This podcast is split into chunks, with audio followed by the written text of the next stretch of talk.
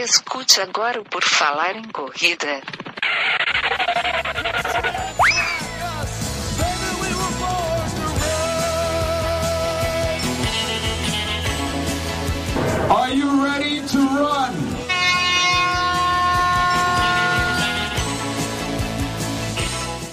Começa agora mais um episódio. É a quadragésima quatrocentos. é, São 400 vezes, é, é 400 vezes que começam os episódios do Por Falar. Quatrocentésimo, Enio! Quatrocentésimo! Quatrocentésimo, então tá, porque eu, eu, eu me preparei tanto para esse episódio que eu esqueci de preparar a abertura para saber como é que era 400 vezes. Este é o episódio de número 400 do Por Falar em Corrida. Começamos como Por Falar em Corrida, agora como Por Falar em Correr, mas a gente sempre está falando e sempre está correndo. São 400 episódios desse modo tradicional, mas a gente já tem aí, sempre você coloca mais 161 episódios além desses, que é o que a gente fez entre PFC News, PFC Copa, PFC Extra, Desafio, Drops, enfim. No total, hoje, neste episódio, já são 561 publicados. Então, você vê que nós estamos aí produzindo bastante desde 28 de agosto de 2012. Para fazer essa edição especial, estou eu aqui, Enio Augusto, e Newton Generini, do Corridas BR. Tudo bom, Newton? Oi, Enio! Vamos estar de volta aqui para bater um papinho sobre corridas, coisa que a gente gosta tanto. Isso aí, vamos falar do PFC, falar de corridas, falar da vida do Newton, falar de tudo isso. E em breve, de repente, a gente faz. é, Eu quero manter as entrevistas do PFC, mas eu quero também fazer uma coisa mais informal, mais assim, né? Mais largado, mais ao estilo do PFC raiz. Vamos ver se, se a gente consegue montar isso. Eu não falei com o Newton ainda, mas daí no offline a gente fala. Mas estamos aqui então, eu e Newton Generini. Eu, porque sou o integrante mais antigo, participei de todos os episódios, olha só, né? Fiquei, é, tinha que participar. E o Newton, que está aí conosco desde 2012. 12 você não participou, mas acho que 2013 você fez uma parte. Ah, 2013, 14, né? Provavelmente. Newton participa aí conosco. Não, acho que até. Quando é que começou o PFC? Agosto de 2012. Ah, então é desde 2013, 14 no máximo. Que a gente teve aquela parte que era com o- Maurício. Pô, Maurício, maior saudade, Maurício, se estiver ouvindo aí, ó, maior saudade aí. Maurício, Maurício, está no aquela- chat aqui. Ah, é? Então, diz que eu mandei um beijo. Beijo do magrinho pro gordinho. Aquela outra mocinha que eu esqueci o nome.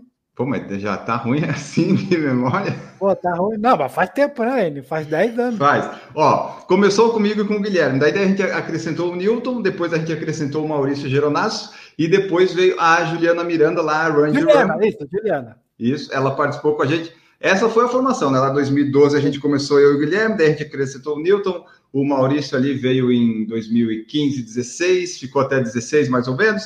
Aí a Ju também saiu, daí o Newton nunca saiu, então por isso que eu convidei o Newton, né? O Guilherme saiu no final de 2018, então o Newton é o único que não pediu para sair. Ele está sempre disponível.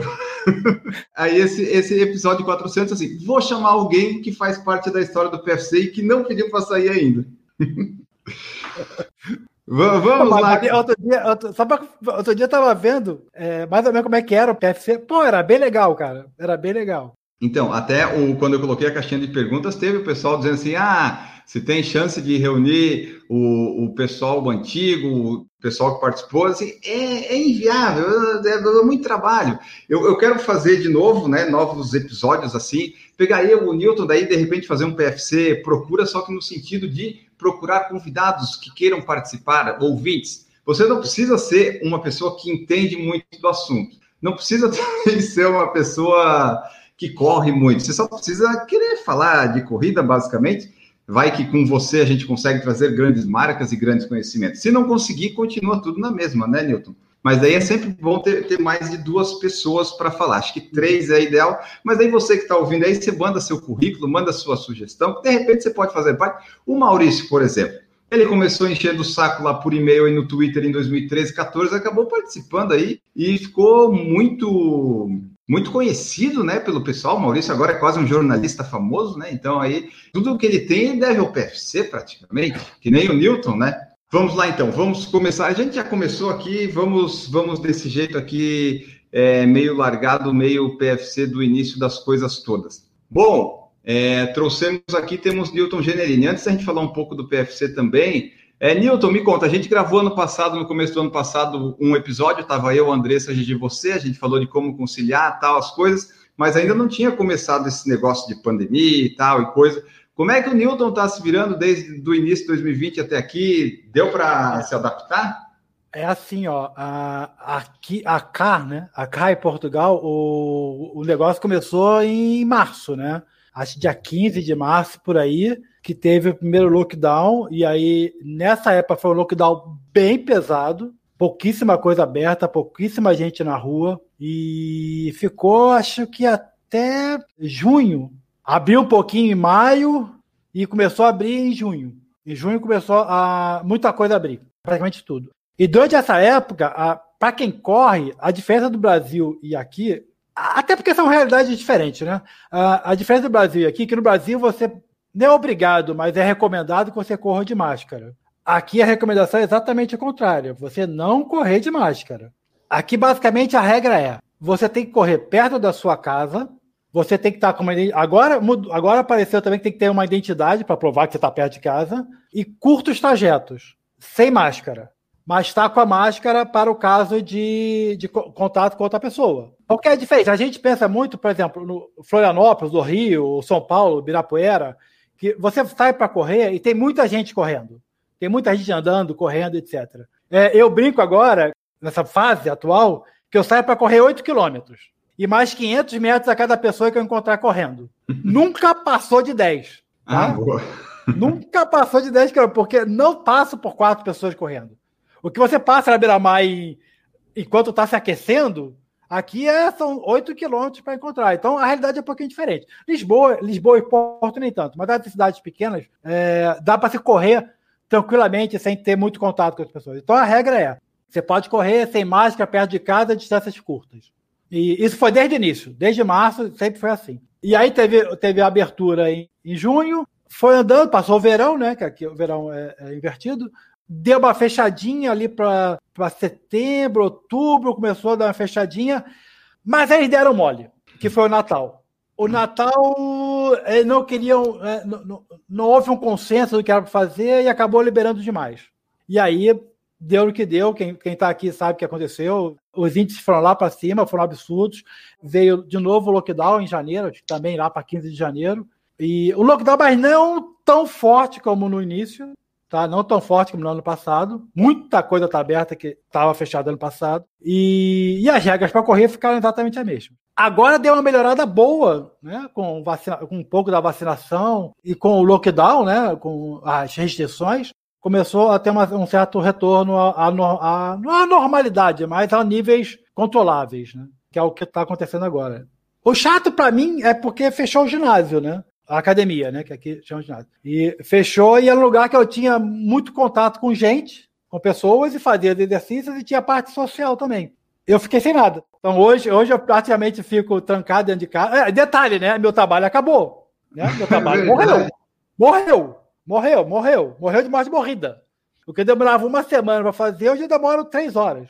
É que não tem mais calendário de corrida, né? Não por enquanto. Não tem corrida. Ah, eu, eu, brinco, eu brinco que eu fico cadastrando corrida que eu vou cancelar depois. Então, eu hoje, basicamente, saio de manhã para correr, tipo meio-dia. Eu divido, eu divido em antes e depois da corrida, né? Eu acordo, tomo café para lá, trabalho um pouquinho, saio para correr meio-dia, almoço, é a parte da tarde e tal. E aí eu comecei a correr todos os dias, coisa que eu não gosto. Você está fazendo, né? É, tem o objetivo de correr todo dia, mas é uma coisa que eu não gosto de fazer, correr todo dia. Eu mas gosto, é pelo menos. Né?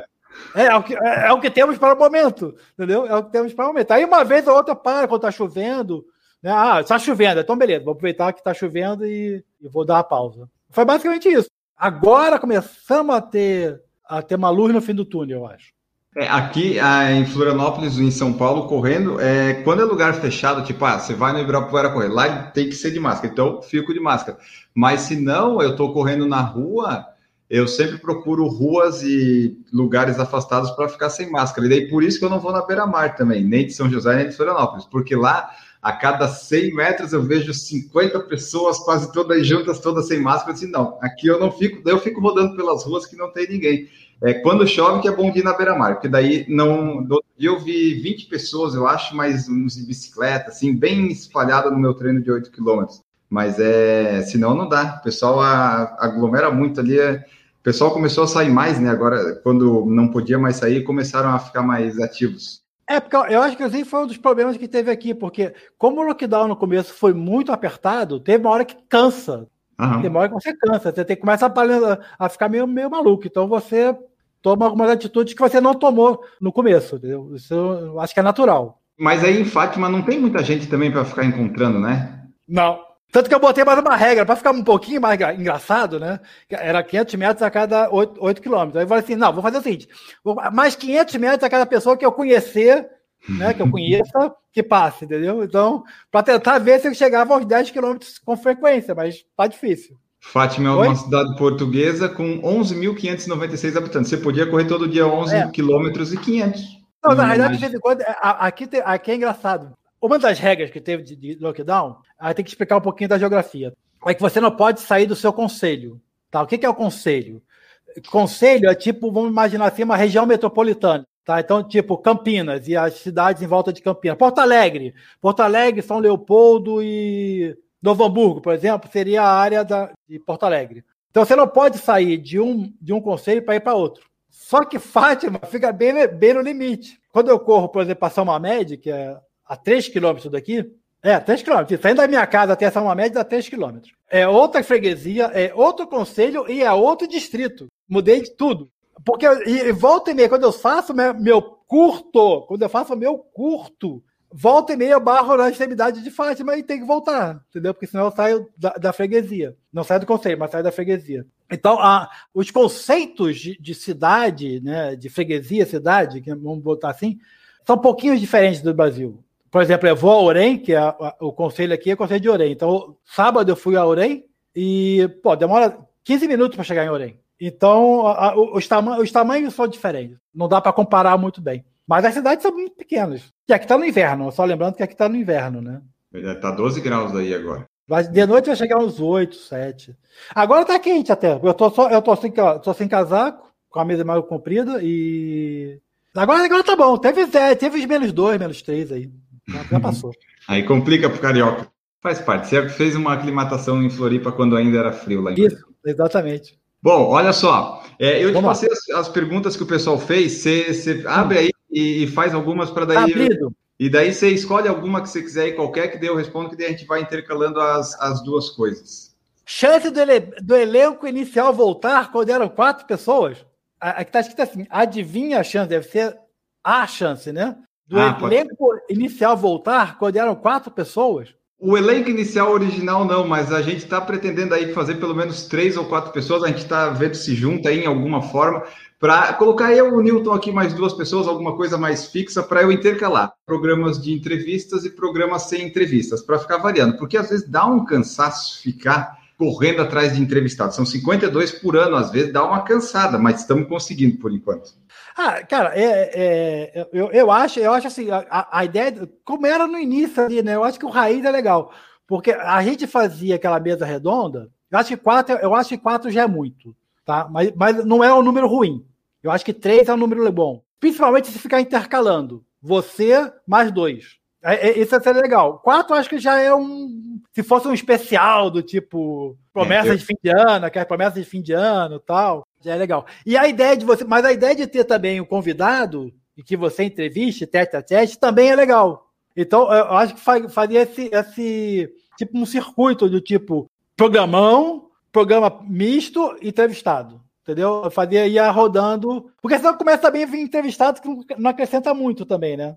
É, porque tem uma hora que às vezes não tem entrevistado, ou daí às vezes fica a mesma coisa, às vezes é bom dar uma variada. Porque se você fica só de, de entrevista, você até acha, né? Porque tem um monte de gente aí que está correndo e tal, mas daí às vezes, né, ficar gastando muito entrevistado.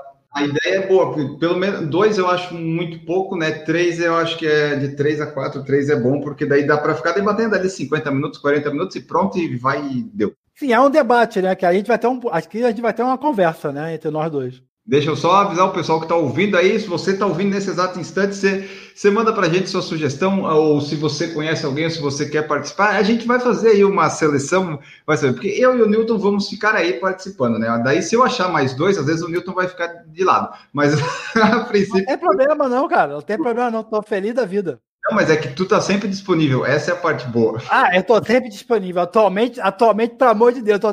Galera, eu tô sempre disponível para qualquer coisa, tá? Pelo amor de Deus. Vai, pergunta aí. Tá, agora não, a pergunta fantástica do seu Fabiano Damasio aí, ó, de coração, ó. Gostaria de uma edição com o Newton e Cia. Tamo junto, meu! Tu vê, ele colocou Newton e companhia. Então o Newton é, é o que lembrou ou o que seria é, mais importante para ele. É que, nem, é que nem o time do Flamengo na época, era Bigu mais 10. Ah, com, com o Newton a gente tem aí de vez em quando. E é, acho que vai ficar nisso. Talvez o Maurício, o Maurício disse aí que estava disponível eventualmente. Vamos ver, mas o Maurício aí está em outros projetos, né? mas vamos ver. Tá, vamos aqui, uma do Gabriel Lima, pode ser? Como funciona a escolha dos convidados? Quais são as dificuldades para os convites?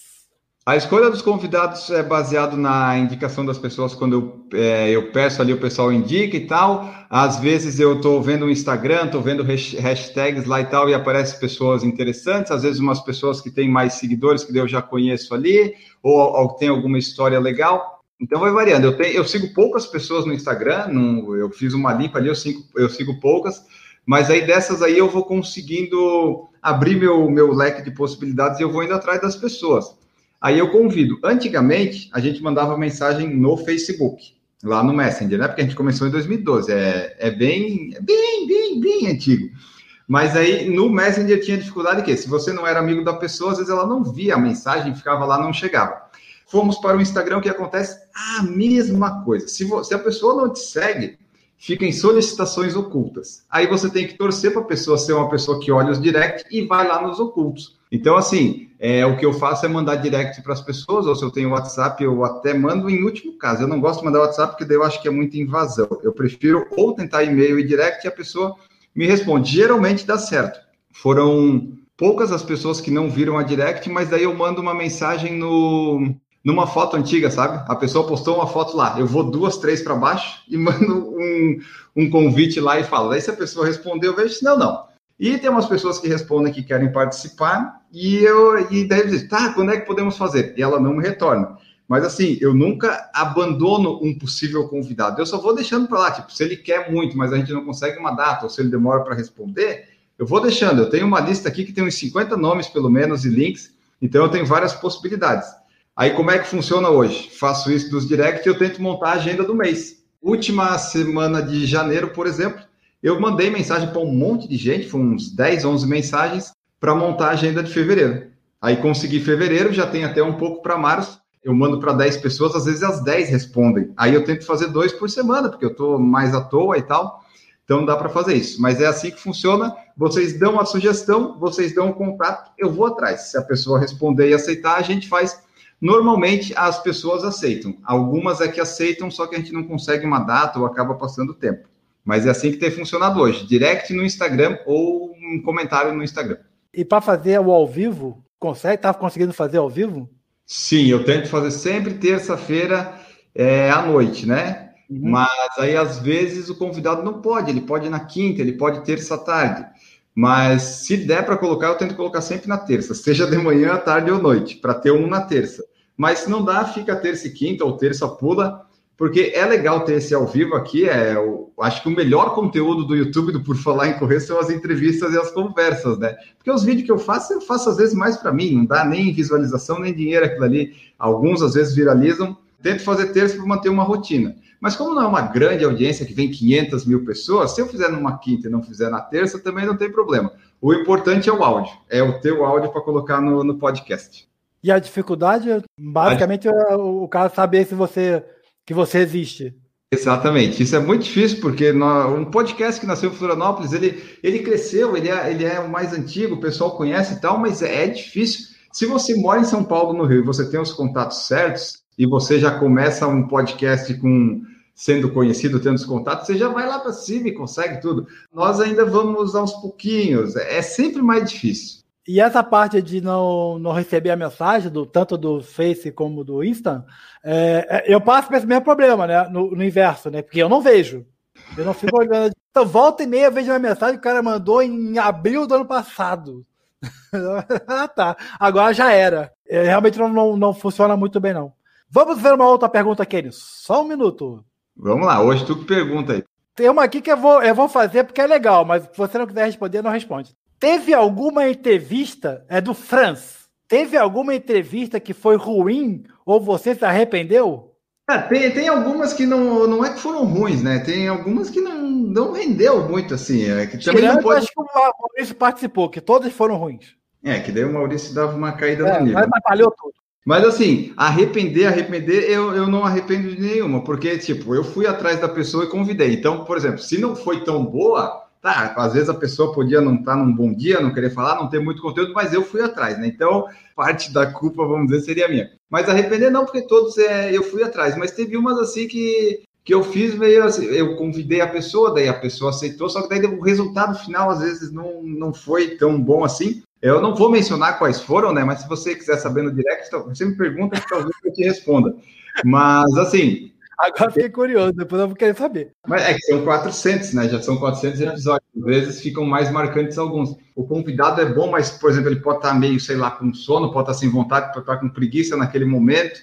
Então faz parte, né? Mas no geral, todas elas são legais, dá para tirar, dá para tirar alguma coisa das, das entrevistas. E daí a gente vai tentando, né? Tem todo, todo corredor tem uma história de corrida, só que às vezes é uma história mais normal, vamos dizer assim. É legal saber e tal, só que daí tu vai dizer, pô, não é um episódio que, ah, mexeu, mexeu muito comigo. Tem uns não, tem uns que tem câncer, tem uns que não tem a perna. Aí, obviamente, isso aí acaba né, tendo um impacto maior. Mas, no geral, não, não me arrependo assim de nenhuma. Tem algumas que o resultado final não foi bom, tem algumas que o pessoal manda direct e diz, ah, esse episódio eu tentei ouvir até o final, não consegui, o convidado não me agradou. Tudo bem, né? Faz parte, acontece. Mas. É sempre que a gente consegue acertar, né? E, e é, até os episódios que a gente fez quando era só a gente, teve uns episódios que não Sim, ficaram. sim. Mas teve uns que ficaram bons, tipo de filmes, que foram 42 filmes. Esse é inesquecível para mim. Eu sempre me lembro desse episódio, foi muito legal. O de livro, que a gente não leu também. São Ah. episódios marcantes. E não foram ruins, foram Ah. legais. É, Eu gostava daquele, daquele de, de promessa de fim de ano e depois no final do ano a gente via que não cumpriu nada. Ainda bem que a gente parou com isso. Tá, aí eu tenho aqui, olha, do, do Gabriel de novo. Você tem algum convidado que você sonha que aceite e até hoje não aceitou? Ah, daí não, porque todos que eu convidei até agora é que leram, né, que me retornaram, eu consegui, mas assim. é- Até algum que você não teve coragem de. Não, Doutor agora. Drauzio Varela, dá um exemplo aqui, doutor Drauzio Varela. Isso aí é tranquilo agora, porque eu, eu não sou uma pessoa muito extrovertida, mas com as redes sociais é muito mais fácil. Eu mando um e-mail e é isso. A minha parte está feita ou não, eu já tenho. O, o doutor Drauzio, né? Eu, eu nem sei quantos anos ele tem agora, mas, pô, tá, tá ficando. Eu tô, eu tô perdendo o prazo da entrevista daqui a pouco. Daqui a pouco vai ter que ter um, uma BZD, sabe como é que é o nome, para puxar o lado numa lei. Ele vai fazer 78 em 3 de maio, que é ele. Ah, Ah, tá gente, novo ainda, 78 tá novo. ele começou a correr respeito, tá bom? Mas ele, por exemplo, é, não tem como tu entrar em contato com o Drauzio Varela se tu não é a pessoa que conhece ele ou é da família dele. Aí o que eu, fa- o que eu fiz? Eu entrei no site dele, mandei lá o contato e sempre disseram: a agenda do Dr. Drauzio está cheia. Ele não tem condições de te atender. Isso desde de cinco anos. Ah, desde 2015, né? 16. O que aconteceu? Eu dei uma entrevista para o Endorfina do Michel Bogli e falei, pô, o Drauzio é um que eu queria entrevistar muito. Aí um ouvinte do Endorfina lá viu e mandou e-mail para mim, que ele era um cinegrafista da Globo e trabalhou com o Drauzio no, nos negócios lá que ele fazia da Globo. E ele mandou uma mensagem para o Drauzio. Drauzio, tem um podcast que o Enio tal tem um sonho de te entrevistar, essas coisas tal. Você aceita? Você topa? Ele disse, sim, topo, manda seu amigo falar comigo. Ele me mandou esse e-mail e deu só, eu respondi né, para todos e coloquei o Drauzio. Mandei uma vez, mandei duas, mandei três e não tive retorno nenhum. Mas assim, ele aceitou participar. Ele não sabe, talvez, Já, né, de- temos, já temos um sim. ele, ele aceitou, só que, tipo, acho que ele nunca viu e-mail. Foi em outubro de 2019, isso. Eu já mandei vários. O Maurício aqui no chat falou que encontrou com ele no aeroporto e, e falou pro Drauzio. O Drauzio falou ali que, né? Não sei o que, que ele falou exatamente, mas ele falou do PFC. O Drauzio é um caso muito difícil. Aí, por exemplo, tem o, o Marcelo D2, o seu Jorge, o Dinho do Capital, eles correm. Eu, eu gostaria de fazer um episódio com algum músico assim mais famoso. Porque é legal saber que eles correm e, tipo, eles têm muitos ouvintes, muitos fãs. Isso aí, é, algum, esse episódio ia dar certo, sabe? A pessoa ia baixar, pelo menos. Mas é difícil também, porque cai em assessoria de imprensa, essas coisas. O, o Drauzio é um, um sonho muito, muito, muito antigo. E tem esse pessoal mais famoso que eu queria tentar, mas às vezes é difícil. Se você não tem o contato exatamente certinho, você cai na assessoria e não sai. Você tem, que ter- tem que ter o QI, né? Não, É, o rolar. ou sorte, ou ficar insistindo, mas daí também, às vezes, não, Ah. não vai para frente. Por exemplo, o Maurício falou aqui, ó, Cleiton Conservani. Ele, eu acho que eu já mandei as- uma direct uma vez, acho que até apareceu visualizada, mas ele não retornou. Ah, isso é uma das dificuldades, às vezes. A pessoa visualiza, eu não sei se ela visualiza e diz, ah, foda-se essa coisa aí, ou se ela visualiza assim, ah, tem tanta coisa para ver que ela visualizou e esqueceu. Aí, às vezes, que eu Daqui a pouco vou responder. Daqui a pouco eu respondo. Eu tenho, eu tenho muito isso. Daqui a pouco eu respondo e três anos depois tá lá. Eu... Não, tem- assim, ó, um mês depois você olha e tu fala assim, putz, melhor me fingir de morto, porque agora já foi, né? É, você, esse daí você tem que colocar em não lida, né, para lembrar de fazer. Mas eu acho isso, daí quando acontece isso e eu quero mandar de novo, eu vou lá no direct do Instagram, eu cancelo o envio, sabe, que daí apaga a mensagem e eu mando de novo. Não parecer que eu tô mandando várias vezes. Mas às vezes eu deixo para a pessoa ver quando ela visualiza, né? Pô, tu já viu uma vez, vou mandar de novo. Aí eu vou tentando. Vamos, vamos aqui uma pergunta mais genérica. Do Rony Ribeiro. Quanto tempo de treino para encarar a primeira maratona? Ixi. Essa é uma ótima pergunta para o PFC Raiz, do pessoal que não entende, mas a gente tem um conhecimento muito grande, né, Newton? Empírico, correndo, lendo e fazendo as coisas Como erradas. assim, cara pálida, não entendemos?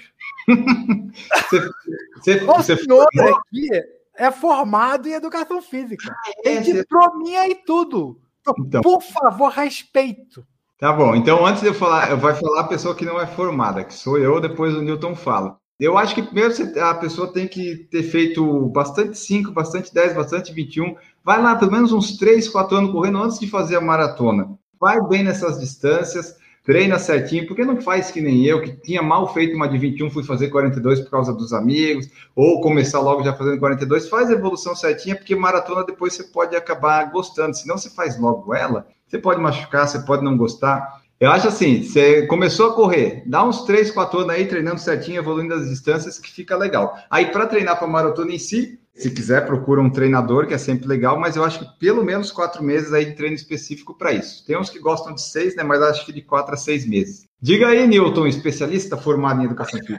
Não, podia perder essa oportunidade, né? Divulgar achei- currículo. Eu não lembrei que tu tinha formado. Pô, pelo amor de Deus, pelo menos isso eu fiz, né? Pelo menos isso eu fui, fui até o final. Tá, vamos primeiro definir uma coisa. O que, que é completar uma maratona, né? Porque ah, eu, eu digo assim, completar uma maratona é fazer boa parte dela, pelo menos os 80% dela, correndo. Né? Porque você pode completar a maratona andando, desde o primeiro, desde o primeiro metro até o último andando. Nada lhe impede de fazer isso, não tem no regulamento. Alguns regulamentos têm tempo limite. Alguns. Nem, e pior que nem todos. E mesmo assim, com o tempo limite é lá para cima da Bahia, né? Bem, bem alto. Então, primeiro definir. Vamos definir aí maratona para sub 5. Terminar a maratona é fazer sub 5 horas. Para começar, tem que saber qual é o background que você tem. Ou seja, se você já correu, se você não correu, se você pratica outro tipo de esporte, se não pratica, etc. Vamos imaginar que você seja um.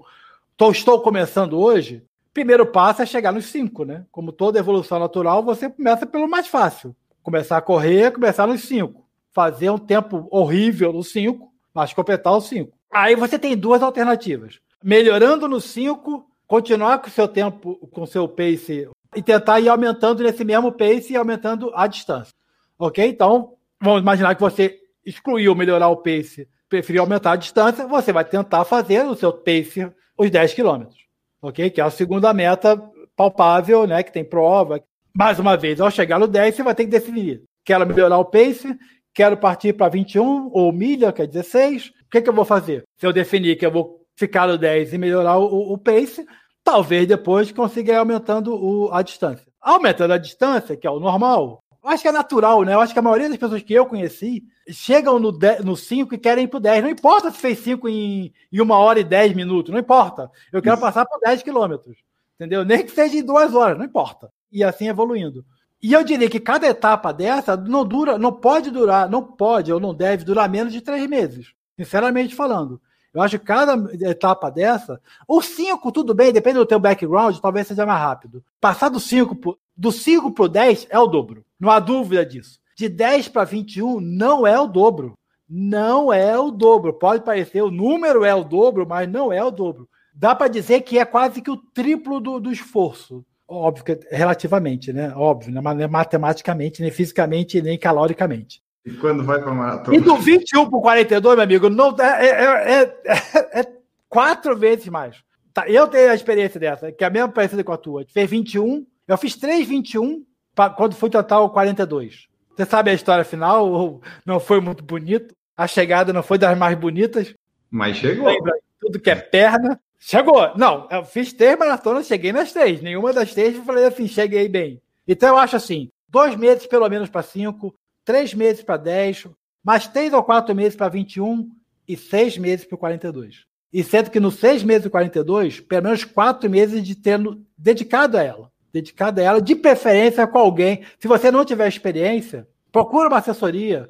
Não, não, não precisa ser, não, você não precisa ser o, o, aluno da assessoria, porque a assessoria às vezes é, é caro, a gente sabe disso. Nem todo mundo tem, tem 100, 100 e poucos reais para gastar todo mês. Mas procura para fazer esse teu objetivo, que é o 42. Vai lá, faz quatro meses, faz o contrato do cara com quatro meses, cinco meses, faz a maratona. Aí depois você decide se vai continuar na, na assessoria ou não vai, esse problema é teu, problema de cada um. A maratona, primeiro tem que definir o que, que é completar uma maratona, ver qual é o teu background, depois ir com calma. Porque o que eu mais vejo, que aconteceu comigo também, é a gente querer ir cada dia ir um pouquinho mais, um pouquinho mais, um pouquinho mais, e achar que um quilômetro a mais não vai, não vai fazer mal, um quilômetro a mais não vai fazer mal, até chegar no. Quebrei. Eu recomendo para esse pessoal aí que quer é, ir que é sempre aumentando, comece a correr todos os dias. Quando você começa a correr todos os dias, você vê que você não pode ficar aumentando e fazendo as coisas, porque você tem que ir devagar e você não pode querer aumentar muito, porque depois vai doer, vai machucar, e se você quiser correr todo dia, você vai ter que se adaptar. Não, se você correr todo dia, não tem erro. Tem que fazer um intervalado, não tem erro. Tem que fazer um dia que é intervalado, aquele, aquele famoso correndo devagar e caminhando, né? Um intervalado bem light, né? Tem o um dia que é bem curtinho, né? Mas o famoso... sabe funciona isso de intercalar corrida e caminhada, às vezes o ritmo sai melhor do que se eu fosse correndo. Você sabe que quando eu faço intervalado, eu faço 3 para 1, né? O meu intervalado é sempre 3 para 1. Eu corro 3 minutos. É, não, sempre 3 para 1, assim, ó. Eu corro 3 minutos e, ando, e descanso 1. Um, e ando 1. Um. Se for 2 minutos, quer dizer, eu vou, eu vou diminuindo, né? O meu intervalado é mais barato. Eu fico, eu fico mais tempo calculando do que, do que correndo, né? Porque eu, eu corro 2 km para aquecer, e aí eu fico brincando de 3 minutos por 1. Um. Corro uhum. 3 minutos e ando um. Corro 3, aí depois eu diminuo para 2 minutos e meio, 50 segundos. Aí começa a calcular. Começa a se perder nos cálculos, né? Aí 2 minutos e meio, 50 segundos, que é 3 para 1. Aí depois 2 minutos e 40 segundos. E assim vai até o finalzinho, que é 30, 30 segundos para 10, né? Porque eu boto, nesse tipo de intervalado, eu boto duas, duas metas: meta tempo ou distância, o que for maior. Quase ah. sempre é o tempo. E é legal, o intervalado bem feito é legal que você consegue dar um ritmo maior quando você está correndo. Se cansa, por incrível que pareça, se cansa menos, eu me canso muito menos. Tanto que eu tenho que botar uma distância bem maior, ou um tempo bem maior. Tipo assim, eu estou correndo 10 km para 55. Para fazer um intervalado que realmente me, me, me compense, tem que ser uma hora e 20, uma hora e 30. Senão eu me sinto que eu não, não fiz. Uhum. Aquele, oh, será que eu fui mesmo? Tal. Para fazer correr todo dia é um dia, um dia longo, um dia curto, intervalado. Entendeu? Eu, eu não recomendo fazer todo dia pelo menos um dia de pausa, ou pelo menos de, de outro exercício, uma bicicleta, uma natação. Que tu, tu é guri ainda, né, Ana? Tu tá com menos que 30, né? Não, não estamos com menos que 30, mas a gente vai bem devagarzinho, bem tranquilo, sem, sem pretensão. Meu ritmo geralmente é 6h10, 6h30, 6h20. Eu tô, tô bem. Já foi, já, já foi meu coelho, Enio. Quem diria, hein? Mas assim, se eu quiser correr rápido, eu até consigo, só que, tipo, a que preço? Por enquanto não tá valendo a pena, sabe? Tipo, eu consigo, mas assim, aí às vezes pode, pode doer o joelho, eu posso não conseguir correr amanhã, por enquanto deixa assim. É, quando a gente perder um pouquinho do peso que eu quero perder, eu volto. Mas a, se precisar, a gente consegue. Só que não estamos querendo muito. A, a vontade é que não é, lá, não é lá essas coisas, né? Ah, porque assim, pô, o que, que eu vou fazer? Vou fazer 5 km sub 25? Até quero, é uma das metas do, do ano, mas deixa lá para abril, maio, agora não precisa. Agora tá calor ainda. E, e, ficou, e ficou estranho, porque como não tem prova, né? Por mais que você diga assim, eu, por exemplo, eu não corro, eu não corro para prova, não tem muito sentido. Se eu correr normal, vamos imaginar, eu chegou em 15 na minha categoria. Se eu me matar de correr, eu vou chegar em 13 terceiro. Pô, qual a diferença? Entendeu? Qual a diferença? Não tem diferença nenhuma. Mas de qualquer maneira, é, é uma coisa que te estimula. Né? Ver Exato. no papel. É engraçado, né? Tu tá com o Armin, você sabe o tempo que você fez, etc, etc. Mas ver o resultado final, aquele mesmo tempo, é diferente, é um estímulo diferente. É a experiência do negócio todo, né? Que envolve, não é só correr, a gente tem ali a vida, a medalha, as fotos e tudo mais. É isso aí, galera. Não se mata para correr maratona que não vale a pena. Ó, antes de você continuar com as perguntas, vamos lá. Maurício perguntou, Newton, tem pastel do Belém em Belém? Ó, pastel de Belém Belém é muito bom. Olha só, vamos, primeiro vamos definir uma coisa. Pastel aqui é diferente do pastel no Brasil. Então, bolinho de bacalhau, aquele bolinho que você come lá no, no, no botequim, aqui se chama pastel de bacalhau. Pastel de feira, pastel de feira, eu nunca vi aqui vendendo. Pastel de Belém, na verdade, é um, é um pastel de nata, né? Basicamente, pastel de nata, que era feito na região de Belém, onde tem o, no Castelo de Jerônimos, que é na região de Belém e Lisboa. Então, ali da região, tem o. Dizem que tem, eu não sei, não, não que tem um lugar que eu já comi, inclusive, que é o lugar onde vende o, real, o verdadeiro pastel de Belém, porque comprou a receita dos Jerônimos, do Mosteiro dos Jerônimos. É fácil de achar, tem uma fila imensa. Agora nem tanto, né? Agora tá tudo fechado. Agora nem tanto. Mas na época que eu fui de uma fila imensa que eu falei, não vou ir nem, nem a cacetada. Maurício perguntou se você já conheceu nossa amiga e antiga entrevistada do PFC aí na Terrinha, a Bárbara Baldaia. Assim, o, o Newton, Maurício, ele tá trancado em casa, ele tá em Fátima, que nem tem gente para ele conhecer direito, além do pessoal do ginásio, né? Então, não, não né, Newton? Não, eu não, eu não conheço, não, eu, eu não tenho, eu tenho contato aqui que deve estar vindo aí. A Francisca Homem perguntou qual é claramente. Francisca, você que é minha chefe. Que é minha chefe. Saudade tua, chefe. Ela perguntou qual é claramente o melhor ginásio de Fátima. Ah, claramente Organic. Ora, bola. Ora, pois. Pronto. Francisca ah, é minha chefe. Chefe, você tá trabalhando aí? Na verdade, eu, tô, é, eu, eu dou uma força lá, eu atrapalho mais do que ajudo lá no ginásio. Entendi. É, você é formada, afinal de contas, né? Não, não, não, mas eu não, mas aí é na outra formação. Ah, tá. Gabriel Lima deu parabéns pelos 400 episódios. Ele também falou que nesse sentido de ter uma mesa redonda, eu achei muito bom aquele episódio sobre esteira. Ah, eu fiz com a Renata, a gente trouxe umas dicas legais. Até eu fiz um vídeo no YouTube sobre dicas para escolher a melhor esteira. E nas últimas semanas ele acabou está assim aumentando. O pessoal começou a procurar e achar e vai ser mais um vídeo de sucesso do PFC sem eu programar. Não, eu, eu, eu, eu quero fazer meu, minha colocação aqui. Pessoal, vocês que são novos no aqui no PFC, dá uma olhada nos antigos e vê o tal de Enio Augusto falando de esteira, por favor. Vai é. lá nos antigos e observe a, a pessoa, a tal de Enio Augusto, me chamou de coelhinho. Não, como é que é? Hamster. Mas, Mas é. Por favor. Mas é isso aí, o pessoal pode. Tem um episódio antigo, acho, de esteira de corrida e tal, que eu falo do cabide mais caro do mundo, e realmente, é, num contexto sem pandemia, eu não via motivos para correr numa esteira. Mas é com um contexto pandêmico, ela acabou sendo muito útil. Eu fiquei seis meses correndo todos os dias em cima de uma esteira. Nunca vai ser melhor que na rua, né? Mas quebrou um baita de um galho.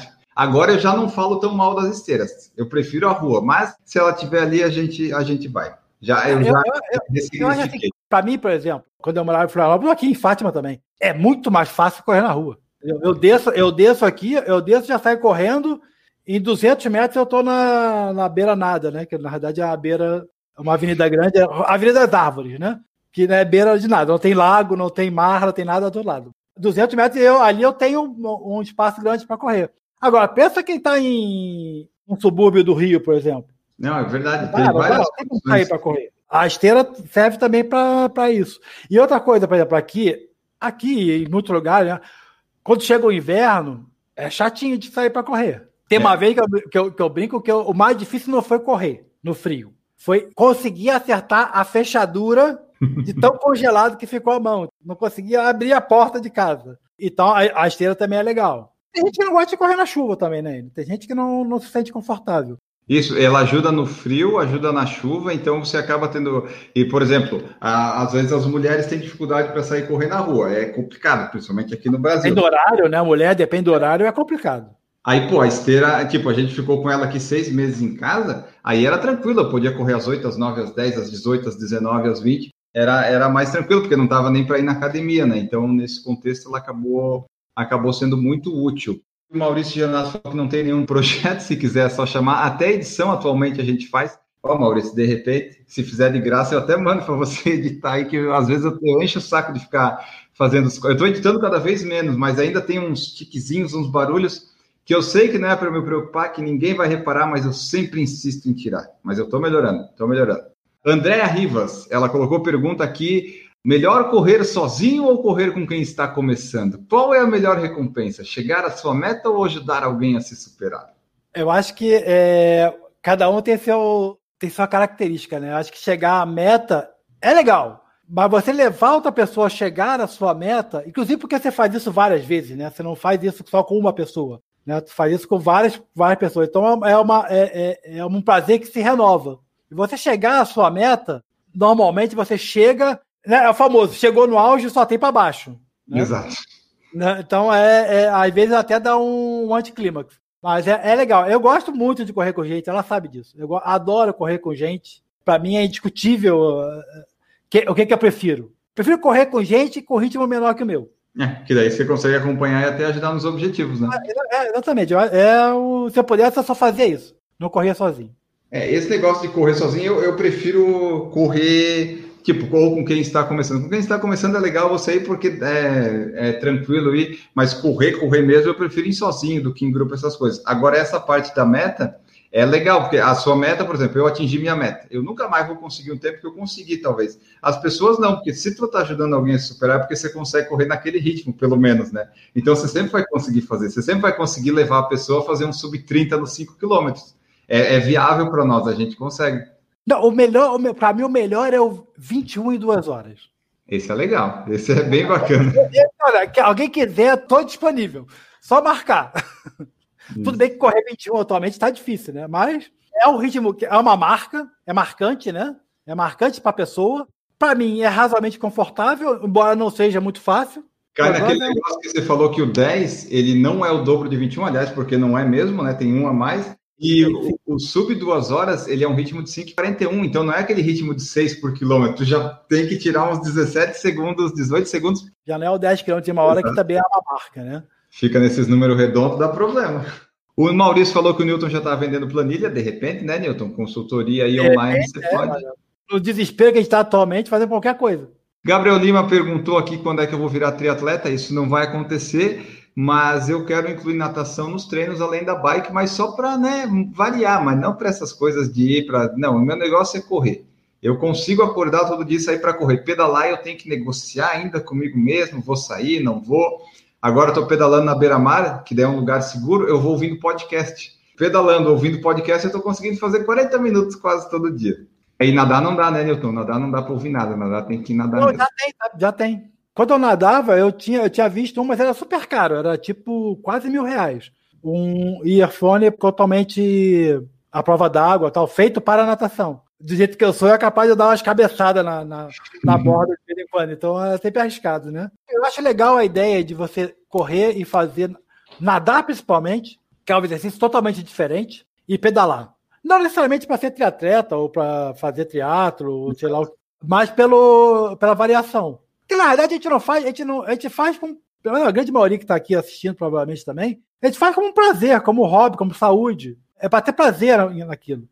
Né? E é uma coisa que eu falo muito para as pessoas, né? Que querem começar a correr e não conseguem e tal. Eu falei, olha, tu tem que fazer aquilo prazeroso. Obrigação e prazeroso. Tem que tentar juntar essas duas. Você conseguir juntar pra, obrigação, ou seja, ir todo dia, ir, com frequência, né? Segunda, quarta, sexta eu vou correr, eu vou nadar, eu vou fazer o que for. E vou fazer de maneira prazerosa, seja ouvindo música, seja com amigos, seja eh, na, ao, ao, sol, à beira-mar, não importa, que te dê prazer, aí você consegue começar a se viciar. Aí depois que viciou, já era. É, e, por exemplo, correr todo dia. Agora que já. Hoje, quando a gente está gravando, já deu 266 dias que eu estou fazendo isso todos os dias. É, acaba meio que entrando na sua rotina e você vai. Às vezes eu, eu sentiria falta, por enquanto, no momento, se eu não fosse. Então eu consegui incorporar. Eu estava pensando nisso, que quando você faz uma dieta, por exemplo, você está ali, você está tirando coisa. Você tem que não fazer alguma coisa. Mas correr todo dia, você tem que fazer alguma coisa. Aí é mais legal tu ir fazer do que tu cortar ou não fazer algo, sabe? Eu tava dizendo, por isso que eu não consigo fazer dieta eu consigo correr todos os dias. Porque a dieta eu tenho que parar de comer alguma coisa e eu não quero parar, eu quero, eu quero fazer. E correr eu faço todos os dias. Eu acho que fazer o exercício todo dia sou totalmente favorável. Acho ideal ter um dia de descanso. Mas tudo bem, pode ser que o dia de descanso seja ir à praia nadar. Agora, correr todo dia, eu já acho que é o mesmo exercício, é a mesma, é a mesma resistência, os mesmos músculos, a mesma articulação batendo aí todo dia. Aí eu, eu, eu, eu sou contra. Eu sou a favor de estar todo dia. Todo dia, às 8 da manhã, eu vou fazer, vou fazer alguma coisa. Beleza. Quando é, todo dia eu vou correr, depende da idade, que vai ser muito prejudicial. É, eu, eu quero testar aí para ver até onde é que. Eu quero ver se pelo menos um ano eu faço. É bom, Depois... ver se quebra a perna, ver se acaba com o joelho, né? Para ver é, até onde ver. vai. Sei, é, boa ideia. Gostei. o que eu acho assim, ó, se você tá que nem eu, sem orientação, sem planilha, se depois, se você já se conhece um pouco, você vai testando em você as coisas. Seja a culpa vai ser sua, a responsabilidade é sua, mas você testa. Ah, eu consigo correr abaixo de 4 para 1? Ah, eu consigo correr um minuto. Quanto será? Será que eu vou conseguir correr 5? Não sei, vamos testando. Consigo correr todos os dias? Por enquanto estou conseguindo. Vamos ver até onde é que vai. Eu quero pelo menos igualar o, o tempo da esteira com o tempo da rua. Aí vai dar mais ou menos um ano. Aí depois eu vejo se, se eu paro ou se eu não paro. E aí, ah, é curioso, eu estou correndo já 266 dias, vai dar mais disso. Eu ainda não fiquei doente nenhum desses. É, isso é engraçado esse negócio do, do, do exercício, né? Eu não sei, pô, e eu já tenho uma certa idade, né? Você é um garoto. Tu tá no grupo de risco já, quase, eu né? Tô no grupo de risco, depende de qual, né? Depende de qual. Vamos, vamos por parte, né?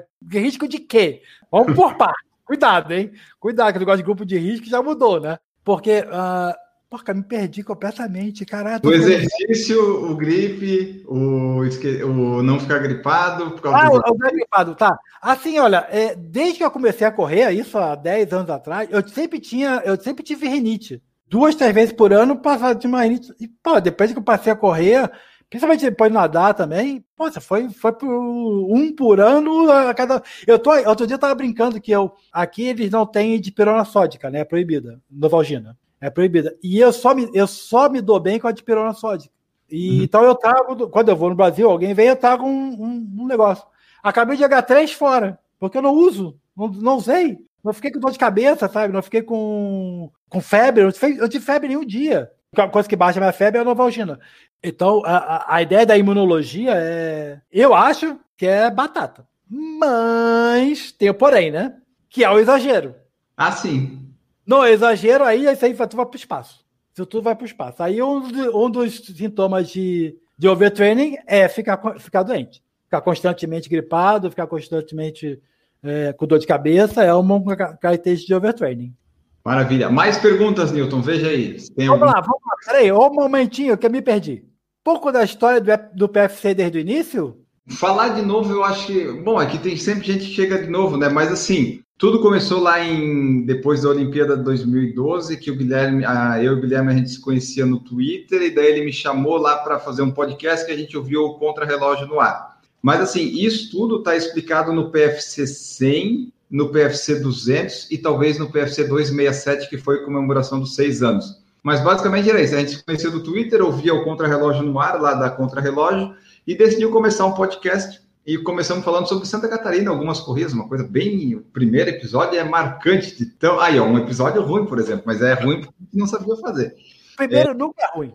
É, pode ser. E, pô, 2012, né? Ninguém sabia como fazer essas coisas. Até o Por Falar em Correr, ele deve ser um dos mais antigos do Brasil, talvez é, de esporte, talvez também. De corrida, eu tenho certeza que é o mais antigo do Brasil. Do mundo, quiçá, nós somos um dos mais antigos também, né? Mas aí começou lá em 2012, a gente começou a fazer presencial, depois começamos a fazer online em 2013. Era uma coisa totalmente diferente no Google, usando o Hangout, às vezes não integrava direito, mas daí foi. E daí começamos, 2012 são, foram 10 episódios, acho, só comentando umas corridas aqui de Santa Catarina. E daí fomos evoluindo, fomos trazendo temas, conversando sobre esses temas, sem ter muito conhecimento, porque essa é uma marca do programa. Se a pessoa diz, ah, eu quero informação, aí não é exatamente no Por Falar em Correr, quando não tem convidado e pessoas especialistas que você vai encontrar. Eu sinto muito, mas essa é a nossa característica, né? É informação, às vezes, com diversão e com bom humor.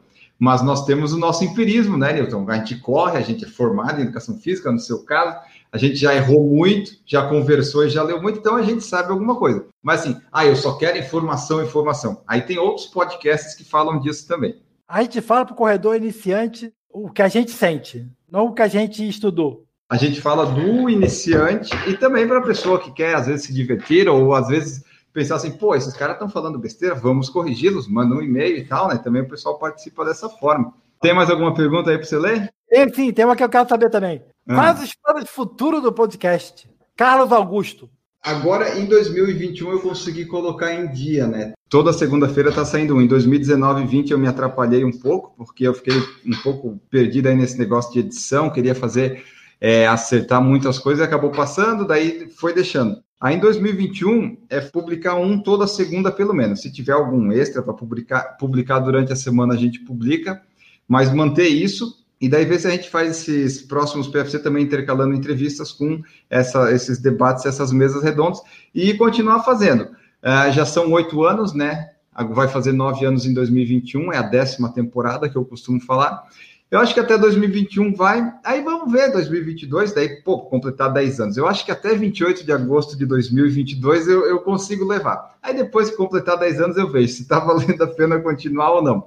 Mas por enquanto eu gosto de fazer, então o plano é toda terça no YouTube gravar, às vezes quinta, às vezes quarta, depende do convidado. Se ele mora na Austrália e tal, a gente muda o fuso horário nosso. Mas é continuar gravando e publicando toda segunda, pelo menos, né? Para a gente conseguir ter essa periodicidade. Mas algum plano diferente, assim, do tipo, vou criar alguma coisa bem eu... doida? Ah, não, bem doida não dá, né? Porque eu não estou vivendo disso. Se eu, se eu ganhasse muito, muito e conseguisse viver disso, eu tinha uns planos maiores assim, mas por enquanto eu não tenho. Se começar a ficar periódico, né, a periodicidade, conseguir manter de novo, isso aí pode ser que de repente traga pessoas querendo anunciar, participar, porque nós temos espaços, várias cotas disponíveis no podcast, né? Se a pessoa quiser anunciar no YouTube, no podcast, no Instagram, estamos aí abertos a, a parcerias, mas uma ideia é trazer essa, esses debates, essas mesas redondas, né? de repente comentando notícias, para intercalar a entrevista com isso aí, para não ficar só, só, só, só, só entrevista. E aqui, o Lucas Teshima, melhor e pior coisa que o podcast te trouxe. A pior coisa está aqui na tua frente, né? Ah. A pior coisa não é, não é discutível. Vamos ver a segunda pior coisa. Então, a, a melhor é porque eu consegui conhecer várias pessoas, viajar, foi, foi bem legal essa parte. Muitas, muitas pessoas a, conheci por causa da corrida em vários lugares do, do Brasil e do mundo. Então, trouxe essa, essa rede de contato, né? Que talvez eu não tivesse praticando outro esporte, talvez, mas assim, foi a corrida que trouxe, foi o podcast que trouxe tudo isso, né? O pior é, às vezes, sentir meio que a obrigação de fazer, às vezes, o podcast editar, sabe? Dar, às vezes, uma enchida de saco. Pegar o, o áudio assim, ah, hoje eu tenho que sentar para editar isso aqui. E não é uma edição muito complexa, né? Mas é, tu tem que ficar focado nisso ouvindo. Então, a pior parte, às vezes, é ter essa. meio que sentir essa obrigação de, ah, tem que publicar e gravar. Porque às vezes eu penso, pô, tem terça-feira que eu não, assim, ah, hoje eu não queria gravar. Mas depois que eu gravo é legal, é tipo correr. Tem dia que você não tá com vontade. Mas depois que você acaba o treino, acaba sendo bom. Então, todo dia depois que eu acabo alguma gravação, eu acho legal. Só que tem dias que a gente acorda assim, ah, hoje eu queria dormir mais cedo. Mas tudo bem, vamos lá e depois fica legal. Então, essa seria a pior parte. É às vezes meio que sentir obrigado a fazer. É uma coisa que eu gosto, eu não ganho rios de dinheiro com isso, né? Gotas assim, às vezes, né? Bem pouquinho, mas é para essa parte aí de ficar às vezes assim, ah, tem que fazer, tem que fazer. Na verdade, não tem, né? Mas daí é aquela coisa de manter uma disciplina e fazer. Que às vezes é complicado, né? Porque o retorno não, não compensa, né? É, se tu for pensar em retorno financeiro, é, é, financeiro, é, eu já teria parado em 2015. Não, às vezes complica, porque por mais que você tenha prazer tal, não deixa de ser um trabalho, né? mas seja envolvido prazer, você gosta, não deixa de ser um trabalho. Então, às vezes, é, é estimulante. É, é, chato mesmo. É aquela que o pessoal fala, trabalhe com o que você gosta, você vai passar a odiar o que você gosta. E às vezes pode acontecer isso, de fato. Daria algum conselho para o Enio, lá do início, de 400 episódios atrás, também do Lucas Teshima? Ah, eu diria. É porque, pô, de 400 episódios atrás era 2012, né? Tem umas coisas que não tinha hoje. Mas, assim, pesquisar antes de começar, ter um microfone melhor. Não, uma coisa é a evolução natural, né? A evolução tá, microfone, a qualidade de áudio, né? A qualidade de vídeo e tal. Essa é uma evolução natural. Mas, tipo assim, o que você fez que não faria hoje? Tem alguma coisa assim? Talvez não parar ali, que a gente deu uma paradinha ali em 2013 para 2014, né? E, não, e teve uma parte, um, umas vezes que não era tão periódico, era manter, sabe? não parar e fazer um por semana sempre para manter isso aí, porque acaba sendo, tu acaba mantendo a audiência, né? E embora eu tenha visto aqui os episódios mais baixados que a gente tem são do ano de 2019 e coincidentemente são episódios que ficaram tipo 19, 20 dias sem novos episódios. Eu publicava um, daí eu me enrolava na publicação do seguinte, então passava quase duas, três semanas e daí tinha muita, muito download. Aí eu não sei se o melhor é fazer periódico uma vez por semana, ou deixar esse espaço, porque daí sobe um monte de download, sabe? Eu fico nessa dúvida às vezes. Faço periódico um por semana ou faço um a cada três? A, a conta é, se eu fizer a cada duas semanas e tiver dois mil baixando, e a cada semana tiver mil baixando, aí eu tenho dúvida. Se eu tiver 1.500 baixando e 2.000 no episódio a cada duas semanas, não é bem assim. Já se eu tiver 3 mil baixando a cada duas semanas e mil baixando a cada semana, então, obviamente, tem alguma coisa errada no mil, né? E também veio a, a pandemia, deu uma baixada no. Teve um período que baixou os episódios, depois subiu, e eu acho que o pessoal acumula podcast e vai demorando para botar em dia. Então, assim, a gente tinha uma média de visualizações e ela deu uma caída depois da pandemia, está aumentando, mas não está no nível que estava antes. É, o que aconteceu comigo, por exemplo, março ainda, março do ano passado ainda se segurou. Ah, porque mas, não tinha mais site, né? Porra, em abril acabou, eu, tinha, eu não, não, tinha ninguém, não tinha ninguém, entendeu? Eu, eu, falava comigo mesmo. E aí foi quatro ou cinco meses assim, com um décimo, menos de um décimo da, da atualização. E assim, a partir de outubro do ano passado, começou a, a melhorar um pouquinho, entendeu? Começou Pessoal curioso para saber, ah, será é, que vai ser corrido? Tá tendo algumas provas, né? Tá tendo algumas provas, principalmente de montanha, tem algumas coisas acontecendo bem menor do que era antigamente, né? aqueles circuitos, circuitos grandes de circuito de estações, track field, etc., que tinha 3, 4, 5 mil pessoas, isso não tem. E começam a ter, por exemplo, eu acho que hoje as maratonas e meias maratonas que, que forem programadas para o final do ano vão acontecer. Tem muita chance de acontecer. Então, se é maratona, maratona você tem que se programar com uma certa antecedência. Agora tu tá vendo as maratonas que você vai fazer no final do ano. Então agora começa a, ter uma luz no fim do túnel. Antigamente a luz no fim do túnel era no trem, né? Eu fiz um levantamento desses 400 episódios, não é 100% preciso, mas desses 400 foram 235 que tiveram convidados ou entrevistas. Então, mais da metade já dos podcasts que a gente publicou desses 400 são é, entrevistas, não são as mesas redondas dos debates. Sabe? Desde 2017 que a gente começou com isso, Daí, ó, quatro anos quase só de entrevista, daí passou. A maioria agora é de programa com convidados, aí vamos ver como é que vai ser. Na época lá que tinha mesa com nós quatro, nós cinco, né? Tem uma época que eram cinco, era praticamente convidado era raro. Era um a cada três, quatro, por aí. É, e se tivesse, saía dois ou três da mesa para não ficar ocupando espaço. Alguém da mesa não participava, alguns da mesa não participavam. Até porque não tinha sentido, né? Fazer uma galera. Entrevistado de mais do que dois é. Só se for pessoas que conhecem muito e tem o que perguntar para a pessoa, né? E olhe lá. Não, uma coisa que nem. Eu não sei se ainda tem, né? Que não tem aqui, não tem, né? A ESPN tinha aquela bola da vez, né? Que aí ficava cada um fazia uma pergunta.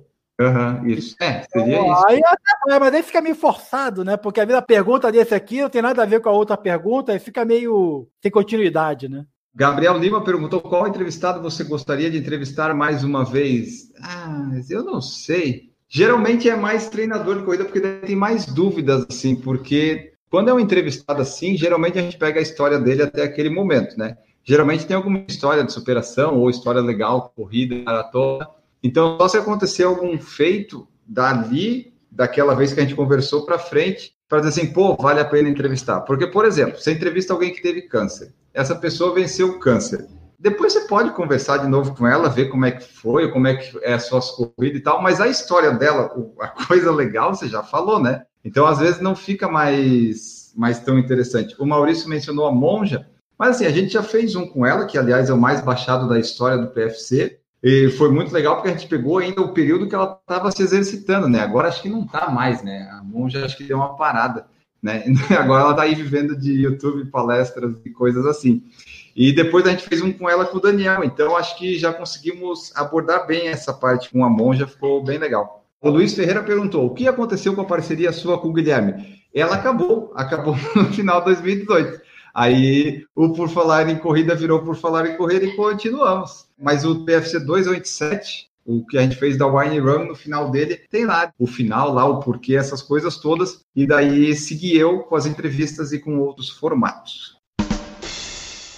Bom, pessoal, então esse foi nosso episódio aqui, episódio 400, falando algumas coisas da história do Por Falar em Correr e algumas coisas da história do Newton. Como está Newton se virando em Fátima, correndo no lockdown, né? Então, o Newton contou também a experiência dele aí, como é que ele está fazendo, correndo os 8, 10 quilômetros todo dia, não está podendo ir no ginásio. A gente falou aqui algumas coisas do PFC.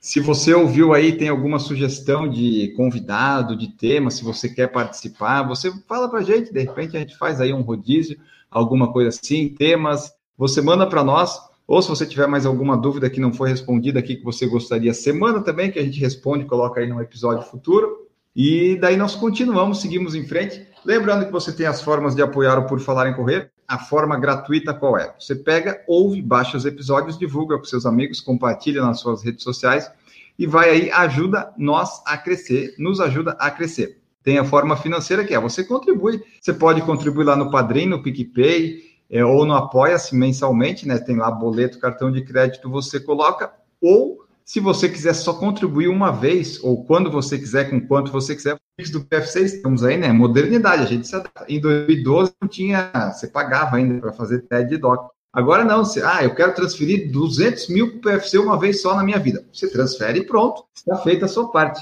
Se eu quero fazer um real, faz, tudo bem, não tem problema, vamos agradecer também. Então é isso. Tem de graça, você compartilha e ouve, e tem as formas financeiras ali, que daí você pode contribuir também. Agora podemos ir embora. Newton Generini do corridasbr.com.br, que também entrou em lockdown aí dessas semanas aí, nesse meses. Muito obrigado pela presença e deixa aí teu recado final, teu tchau, meios de contato, o site está ativo, está funcionando, deletou algum site, como é que está isso aí? Não, eles estão vivos, eles estão, né? Respirando por aparelhos, mas eles estão vivos e fortes, firmes e fortes. A gente aproveita, a gente aproveita para ir criar algumas coisas diferentes e tal. Então, basicamente, é o, o site principal, corridasbr.com.br, onde há, tem todas as corridas que não terão no Brasil, né? Porque as corridas que não terão, né? que serão canceladas em breve, mas aos poucos a gente vai, vai, vai acontecendo algumas e, e vai melhorando. Além disso, tem o teatrobr.com.br, com prova de teatro, tem o 42K pelo mundo, com as maratonas que existem pelo Brasil e pelo mundo, corridasemportugal.pt, com as corridas que acontecem em Portugal, e o corredoresbr.com.br, que tem uma lista de coisas para o corredor, livros, filmes, podcasts e etc., que todo corredor deveria saber. Maravilha, muito obrigado, Newton. Ficamos por aqui neste episódio 400 com a frase final que eu pego num perfil alheio do Instagram e a de hoje é a seguinte: toda crise é também uma oportunidade. Toda pedra também pode ser um degrau. Ficamos por aqui. Voltamos no próximo episódio, o 401. E até a próxima, pessoal. Tchau!